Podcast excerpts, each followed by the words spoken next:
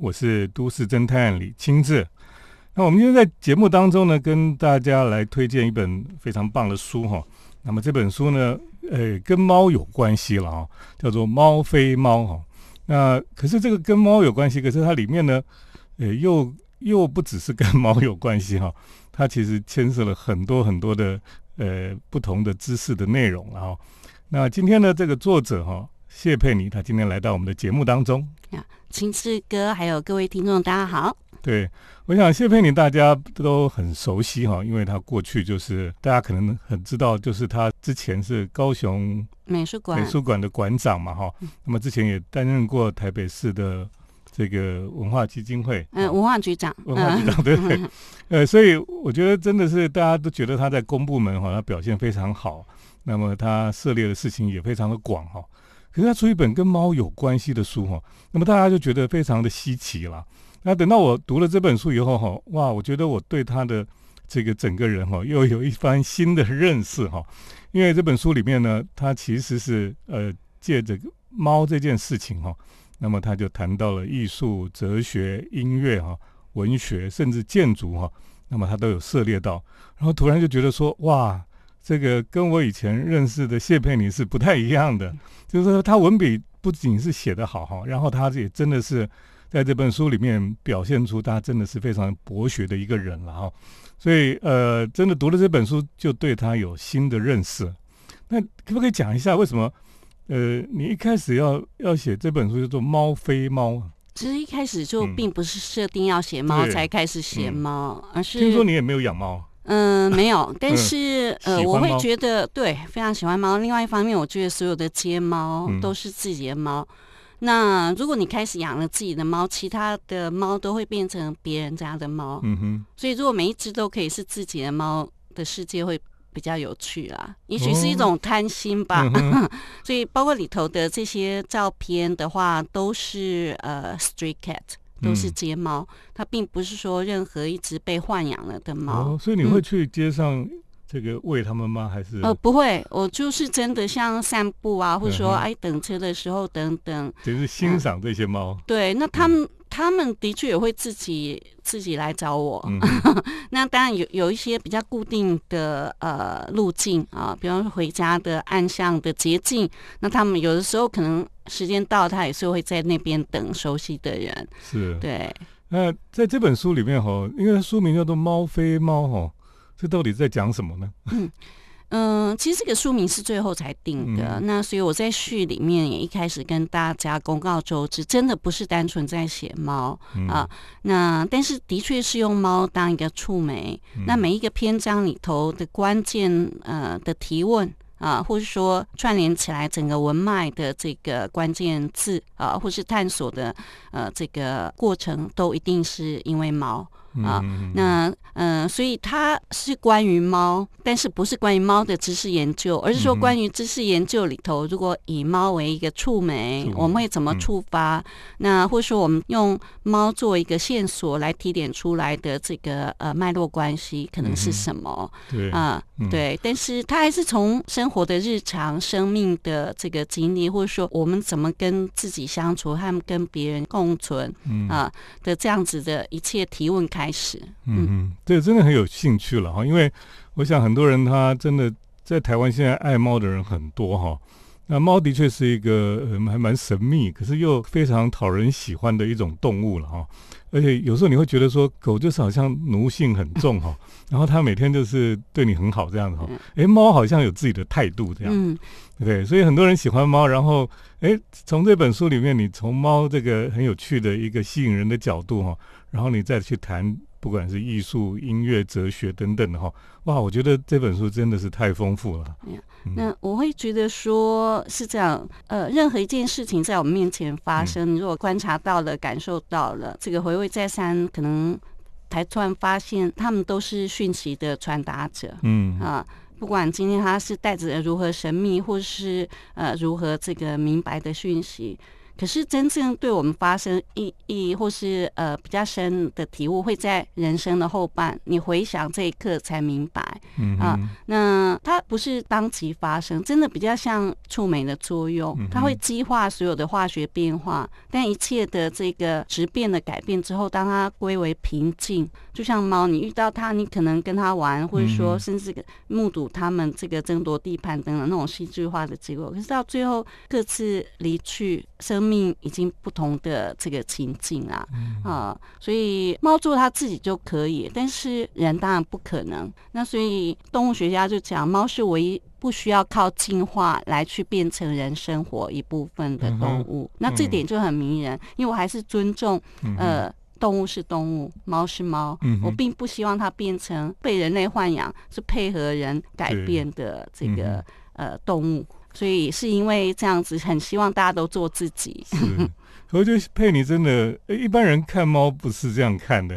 你真的是有一个比较不同的切入角度去思考哈。因为一般人看猫就会讲的哦，好可爱，好漂亮，什么这样而已哈。可是你会去想好多事情啊。嗯，等一下我们继续请谢佩妮来分享这本书《猫非猫》。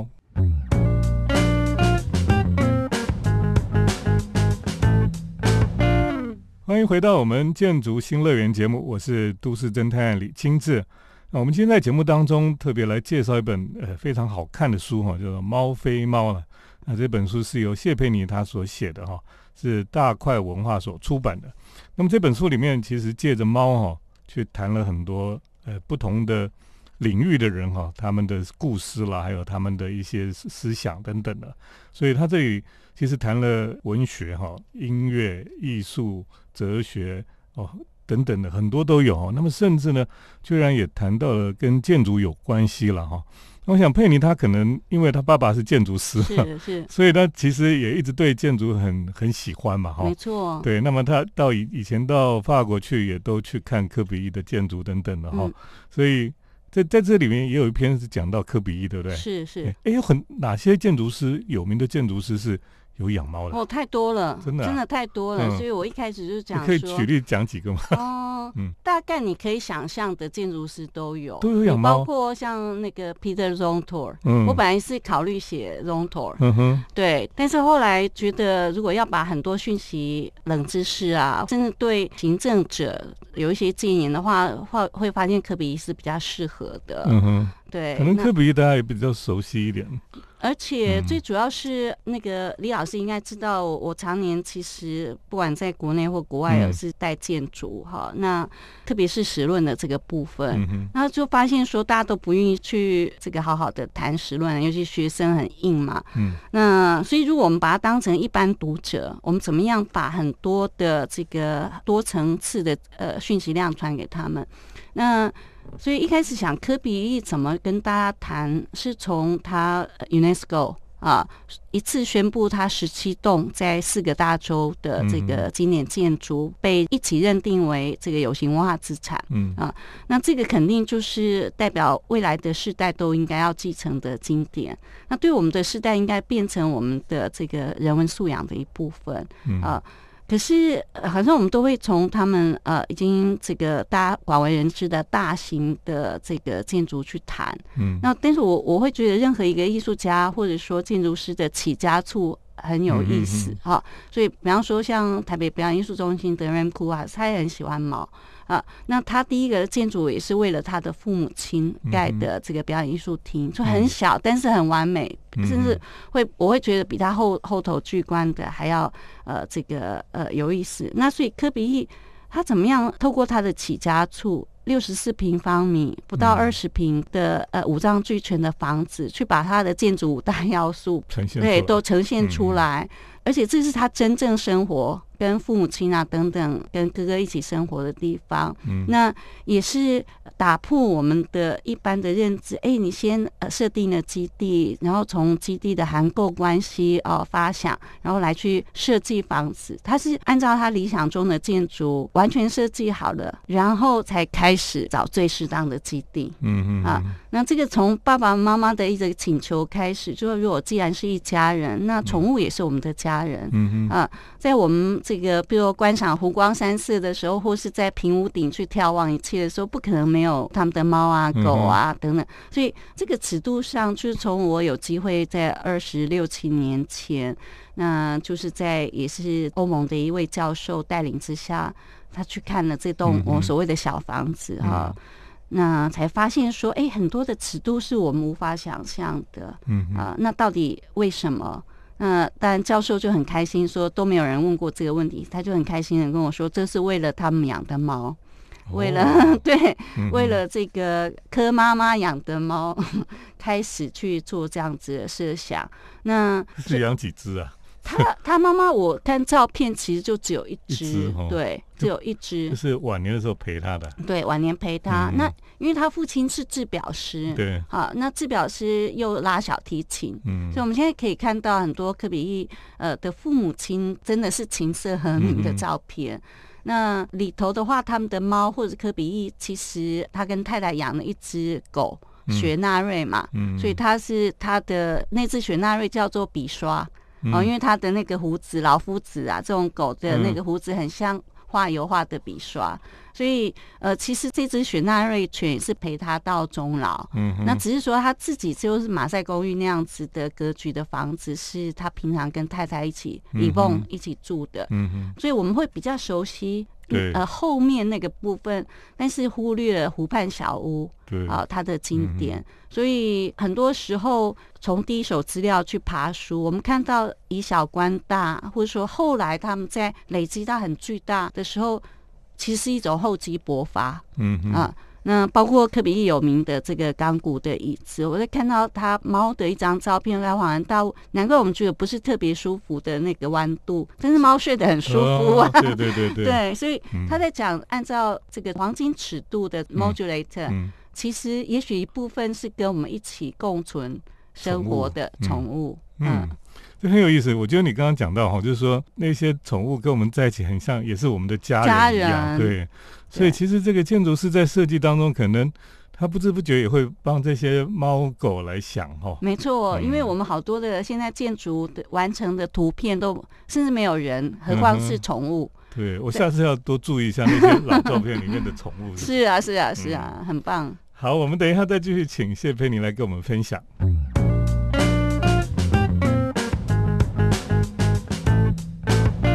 欢迎回到我们建筑新乐园节目，我是都市侦探李清志。我们继续来分享哦，这个呃这本谢佩妮写的《猫非猫》了。那这内容真的非常精彩哈，然后也谈到非常多的领域哈。那刚刚我们也提到像建筑师他们跟猫的关系啊，在这个书里面也有提到，有一位现在我们非常很热门的一个艺术家哈，就是来台湾做展览的这个奈良美智了哈。我想这个疫情当中呢，这个艺术家来往比较稀有哈。那奈良美智居然就来到台湾了哈，那么受到很大的。大家都很重视他哈，你这里面也有写到一篇是跟奈良美智有关系的，没错。你说他过去有画过一幅画是跟猫有关，没有，他画非常多，他早期是画非常多。嗯，那我我今天要说明一下，就是说当时写这篇的时候，并没有料到奈奈良真的会来展览，所以绝对不是说啊设计好然后做做配合做。这是多久以前写的文章？刚好就是那那时候，就是奈良这个在呃小英的推特啊去去留言，嗯啊，那去留言说哦谢谢台湾，然后他的猫很可爱这样子，嗯。那那时候我就觉得非常遗憾，很多时候我们都期待媒体可以透过新闻事件借力使力，对，把这种更深刻或是更呃可以借机会介绍给大家的这个背景啊等等探讨，那就都没有，还是停留在小英跟奈良的留言，或者说奈良的画啊，就他的作品屡屡创造拍卖的新高，就这两件事。所以大家都会误会说，哎，他只画那种坏坏的小孩，对，或是会去画这个可能比较萌啊，哈，比较动漫的这个系统。呃，虽然没有错，他的确也是两千年之后日本超扁平团体的代表人物之一。可是他选择其实跟跟这个超扁平的这种卖萌啊啊卖可爱呃，或者说大量的这个衍生性发展啊。的对村上龙这样子是选择不同的路，那所以一开始就是希望透过这个案例来去探讨。那因为奈良美智，我是把它当成第一代的钥匙儿，就是要自己开门自己回家。那这样子的陪伴到最后，因为家里又住公寓，你也不可能再去养什么宠物。嗯，他后来等于是有点半收养的一只流浪猫。然后第二个重要阶段，它也是象征日本在经济富裕之后，第一代的一般寻常家庭的小孩能够出国念书啊。呃，那当然会跟，比方说再往前，像呃，也是当然很红的草间弥生，他们家境非常的好啊，那可以带着一百五十件和服出出国念书是不一样的这个状态。那他选择去当时等于日本人很向往的杜手道夫呃艺术学院。可是他选择路径会跟观念艺术啊，因为那时候像 Boys 他们像神一样的这些呃观念艺术家、当代艺术家，其实不同的路线。所以他一开始的发表几乎是一连串都是猫，因为猫作为他共同成长的一个象征。呃，这个陪伴剂在异地都很重要，不过大家就会误会，嗯，因为他创了拍卖，就亚洲当代艺术家，尤其日本艺术家拍卖新高一张作品叫《King of Cat》，那我们台湾还有香港都把它翻成猫王，所以太多太多的朋友，包括媒体，就会误会他画的是 Elvis Presley，其实不是，他这个很清楚的是像他最崇拜的画家叫做 b a d u s 啊，那他当然是匈牙利裔。的这个法国籍的艺术家，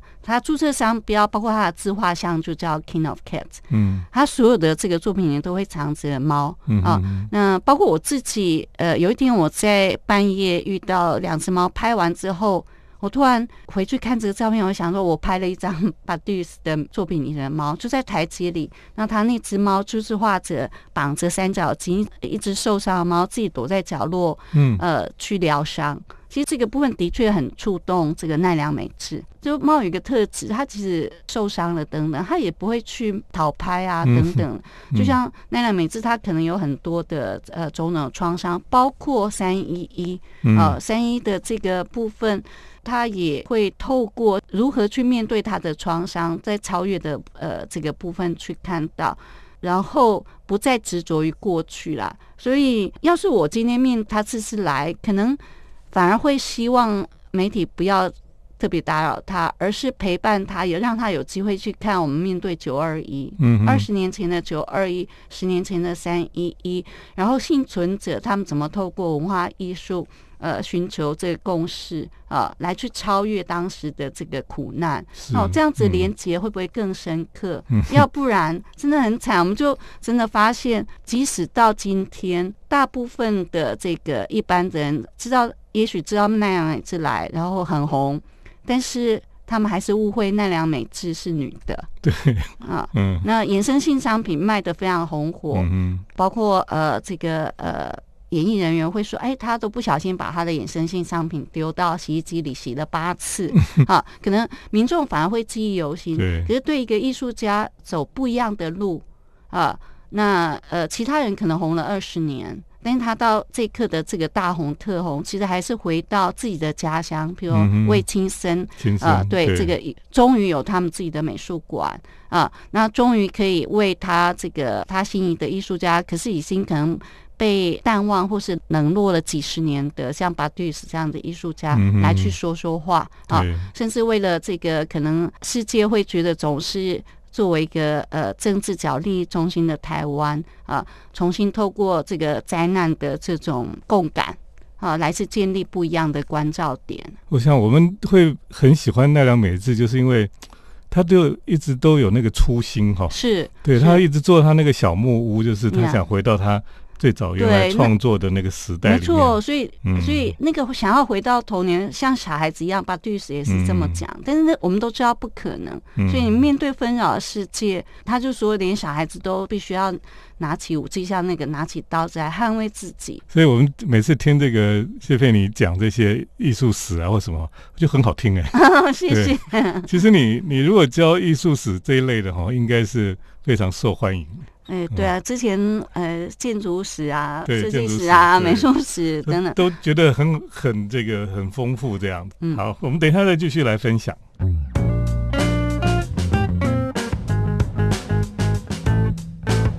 我是都市侦探李金志。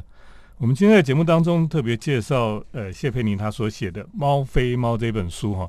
那么你如果来读这本书，你就发现里面真的是知识非常的丰富了哦，就觉得哇，这个谢佩里他到底怎么念书的？怎么会什么都懂哦？然后而且知道了很多我们现在也不太知道的事情哦。就是你说很多都是第一手的资料嘛哈，所以呃，读这本书真的是不是只是觉得猫好玩而已，就就借着猫好去了解到很多很多不同领域的知识了哈。所以我就很好奇哈，我说这个佩妮到底是怎么样自己做学问？我觉得这个很重要哈，就是你怎么可能？可以了解这么多不同的知识，你到底平常是怎么做学问的？这个我们应该学一学才行。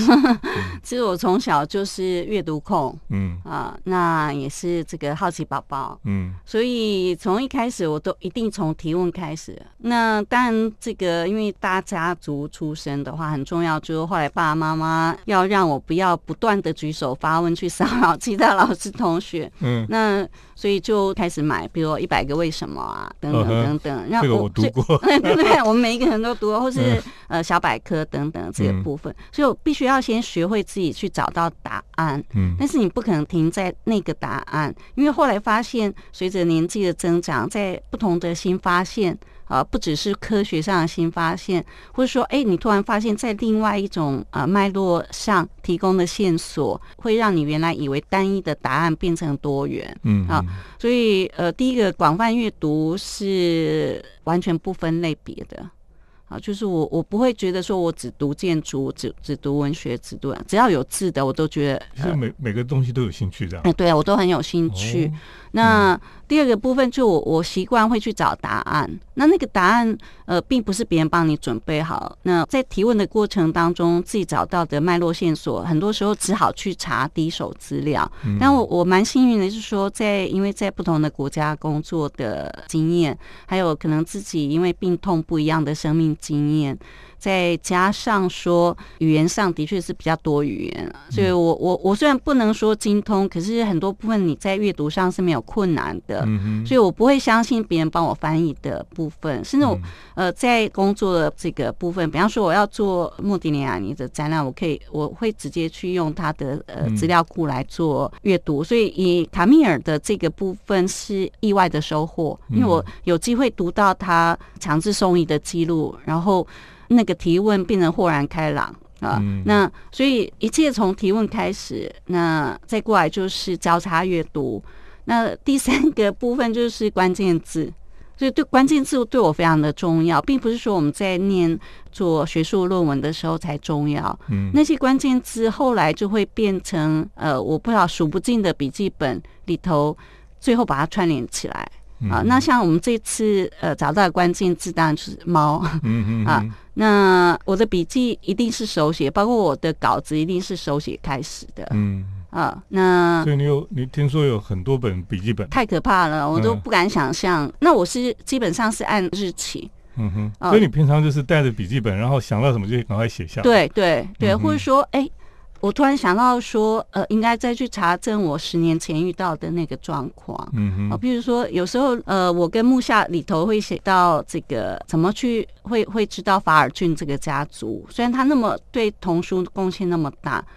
那就很妙，是因为我做木下的展览，我跟木下家族，而且是因为音乐、因为艺术的结缘，所以是因为木下的媳妇跟我提起他的恩师，也是英国皇家音乐院最久的这个院长的关系，我才赫然发现，原来这个是我崇拜的法尔俊的大哥。嗯嗯嗯。啊，那也后来才发现，哦，这个呃文学的领域里面改变了这个舞台剧的这个呃法尔俊是他的弟弟。好的，所以到最后那个串联的确还有一个很重要的记忆力啊。那如果大家呃希望更了解，现在一个很方便的，我以前是用资料卡，对啊，那我是便利贴控，嗯哼，所以我会先呃在不断的用重点把便 便利贴这个呃做整理完。然后我再排除掉，尤其在写的时候，会把他们重新编排程序。那我开始动手写，我就不停了。嗯嗯。那最大的艰难还是放到电脑里，然后电脑会被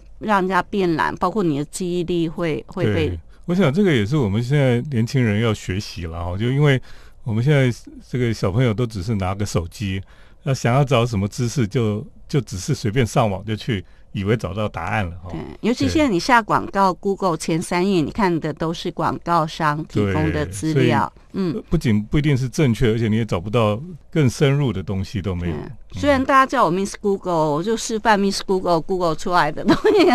对啊，其实我不敢说我是重度的 Google 控，但是如果 Google 代表一种提问的话，更重要就是就是提问，提问的方法。嗯，那你怎么去回问？每一个人都是这么独特的这个生命体，然后走过不同的这个人生。那到底我们透过他们的生命的轨迹，会走向什么样去面对你未知的未来？嗯嗯啊，那。宗教是一种方式，艺术是一种方式，当然包括我们现在重新的写作，或是帮帮跟大家分享这个结果，都是一样。所以，如果那个李老师问我，一切就是从提问开始，从分享，嗯哼呃结束。所以，你你写完这本书的时候，有没有觉得很疗愈？呃，会有一点，嗯，会有一点，就是说，此时此刻，起码在这个阶段。会会会觉得好像给大家一个交代嘛，因为大家也很关心说，呃，离开官场的这个动向啊等等。那我也要特别讲，我是不断在写，从可以写东西我就开始一直不断的写。但是这本书最忐忑的是，因为太习惯于为别人写作，然后为别人做书，那突然隔了十多年回来再写自己的书要发表，那无比忐忑，是呃我始料未及的。嗯嗯。我们很开心哈，因为其实这本书真的非常好看，也呃推荐听众朋友们去买来看一看这本《猫非猫》哈，是谢佩妮她写的，我觉得是非常令人惊喜的一本书啦哈。那我们也期待他接下来可以继续出版别的书给我们看这样子。好，今天很谢谢佩妮来到我们的节目当中。嗯，谢谢李老师，也谢谢听众朋友的收听。接下来呢是都市侦探的咖啡馆漫步。都市侦探的咖啡馆散步，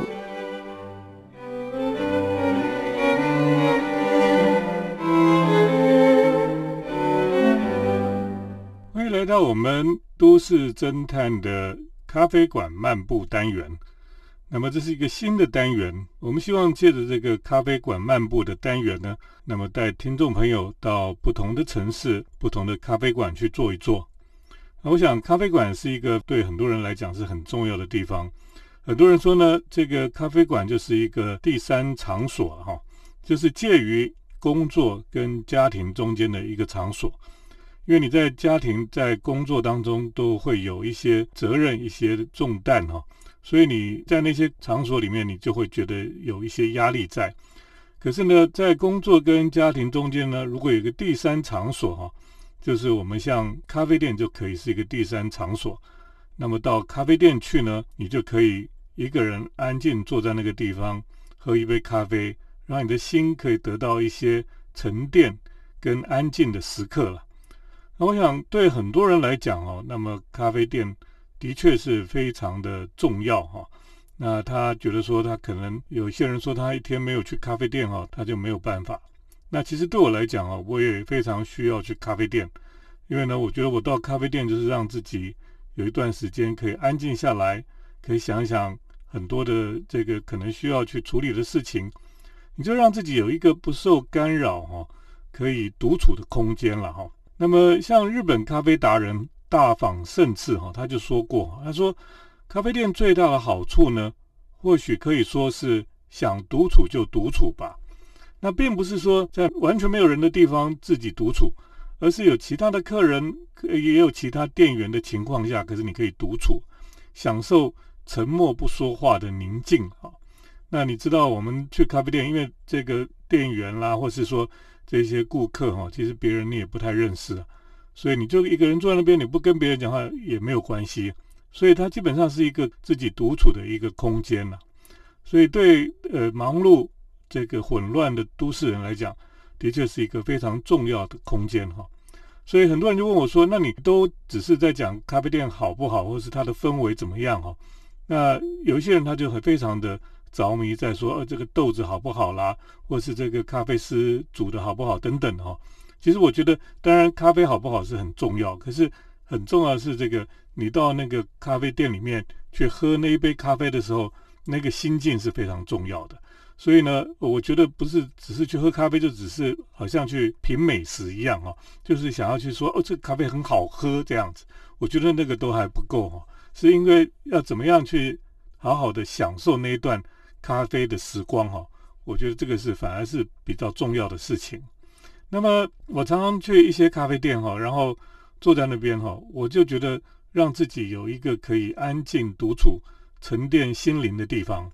所以我以前曾经写过一篇文章，说咖啡馆就是我的修道院啊。为什么呢？因为修道院就是修士关在那个里面，就没有别的干扰，然后他一个人在那个地方安静的，他可以沉淀他的心灵，他可以跟上帝讲话这样子。所以对我来讲呢，咖啡馆就有点像是修道院一样，我可以一个人坐在那边喝咖啡，然后安静的想事情。另外呢，我就可能可以自己写一点东西哈。或是整理我自己的思绪了哈，所以我觉得我常常去一些咖啡店，呃，有时候就是没什么人，在早上的时候，我就觉得非常棒哈。我就一个人坐在那个地方独处哈，然后享受那个宁静，而且呢，有时候这个窗外的光线就照进来哈，我真的觉得有时候我好像在修道院一样，所以我才会写那篇文章说，咖啡馆就是我的修道院。那我在台北哈，就发现了一些咖啡馆，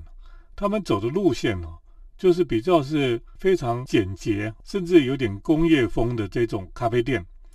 那么我们通常把这一类的咖啡店哈，就把它称作是北欧风格的了哈。因为北欧的咖啡馆哦，他们就是很重视这种诶窗明几净啊，他们的窗户都开得非常大，因为他觉得需要很多的光线进来。那么呢，他们在里面的陈设哈。也没有什么雕刻，没有什么古董，没有什么都没有，它就是干干净净的，最好是都白色的或者是木头颜色就好。那么这样的咖啡馆哈，就是北欧风格的咖啡馆啊。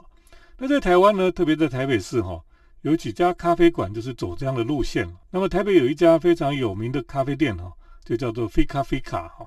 那这家咖啡馆它基本上，当然老板他得过这个。在北欧的咖啡豆的这个烘焙的冠军了哈，可是呢，他的咖啡店呢就走这种北欧风格啊，呃，是非常的聪明机警，非常的干净利落的一个咖啡店，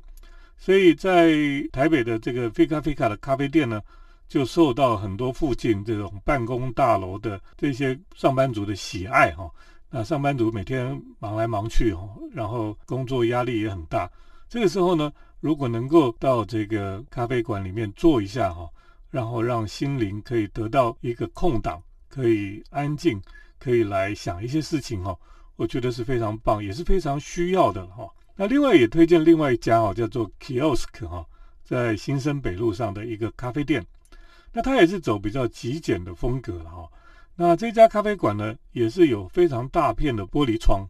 那么早上去的时候呢，你就发现那个光线照进来哈。是非常的呃明亮哈，那常常我去都会点一个小白咖啡了哈，小白就是澳洲的这个 flat white 的咖啡，那也是这个咖啡馆老板哈，他非常擅长的 flat white，所以我常常去就点了一杯小白，我们就把它称作小白咖啡哈，然后就坐在那个地方，就望着这个落地窗哈，就觉得哎，这个很明亮，然后内心很安静。那这个咖啡馆的老板呢，本来他这个咖啡店呢还供应了一些三明治简餐呃甜点，后来呢他索性哦甜点也不供应了，这个餐点也不供应了，那整个店就只有他一个人来处理，他就在吧台上面，然后就掌管一切哈，所有的咖啡他他只冲咖啡了，所以现在去的人呢更极简了哦，更单纯了，就是去的人就是为了喝咖啡而已，他也不是为了吃甜点，不是为了吃饭。去那个地方就是单纯喝咖啡，然后还是有很多很忠实的顾客哈，然后他们就去那边喝咖啡了，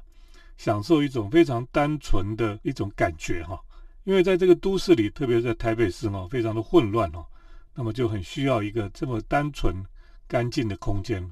来享受这个一天之中哈难得的一段平静哈。